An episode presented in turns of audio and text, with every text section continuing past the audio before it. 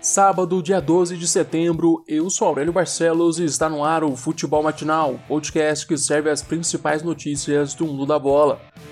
Corinthians demite Thiago Nunes. O treinador não aguentou a pressão após perder o clássico contra o Palmeiras e foi desligado na tarde desta sexta-feira. Thiago comandou a equipe alvinegra por 28 partidas, venceu 10, empatou 10 e perdeu 8. No banco do timão, ele foi eliminado na pré-Libertadores e ficou em segundo lugar no Paulistão. Pelo Brasileirão, Thiago deixa o Corinthians com apenas 40% de aproveitamento. Vários motivos explicam essa rápida passagem de Thiago pelo Corinthians. A primeira foi a decisão do treinador em assumir a equipe apenas em janeiro deste ano. Thiago foi anunciado em novembro do ano passado e este final de Brasileirão poderia ter sido útil para o treinador começar a implementação de sua filosofia de jogo, além de já decidir as peças com quem ele contaria ou não nessa temporada. Com a chegada em janeiro, Thiago já começou desgastado no elenco após tirar Jadson e Ralph do plantel do timão dois ídolos muito respeitados pela torcida e pelo próprio elenco.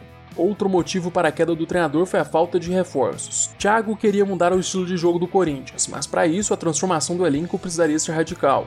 Este plantel era formado por jogadores acostumados a jogar com Carilho, estilo completamente diferente ao de Thiago. Só que os reforços pedidos não vieram. De nomes de peso que chegaram para ser titulares só veio Luan e Cantígio, Jô só chegou ao timão após a parada para a pandemia. Para se jogar igual ao Atlético Paranaense, campeão da Copa do Brasil, era necessário trazer pelo menos um jogador de lado. A primeira tentativa foi Michael, que acabou sendo levado para o Flamengo. O outro nome tentado pela diretoria corintiana foi Rony, que foi para o Palmeiras.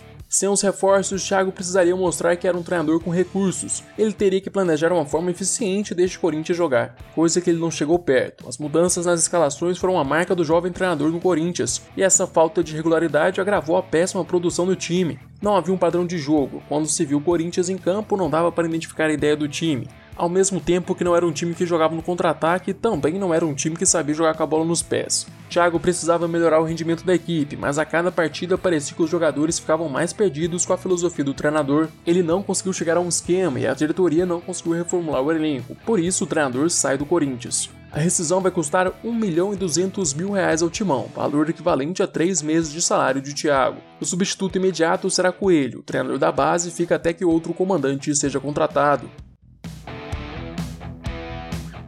Na Série B, o Cruzeiro venceu Vitória por 1 a 0 na estreia de Ney Franco no comando. Depois de cinco jogos sem vencer, a Raposa comemora três pontos, e três pontos suados. Mesmo jogando em casa, o Cruzeiro teve dificuldade em vencer o Vitória. O gol da partida só foi sair aos 31 minutos da etapa final, após boa jogada de Arthur Kaique na ponta. O cruzamento veio na medida para Regis na pequena área. O camisa 10 só escorou de cabeça e a bola balançou as redes. Com o resultado, o Cruzeiro sobe para 13º colocado, somando 8 pontos. Já o Vitória cai para o oitavo e mantém os 13 pontos.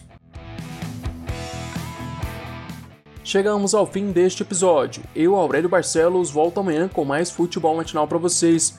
Eu te espero aqui às 6 horas da manhã. Aproveite para se inscrever no nosso canal do YouTube e seguir o podcast no Spotify. Se puder, também compartilhe o podcast com seus amigos e familiares. Até mais!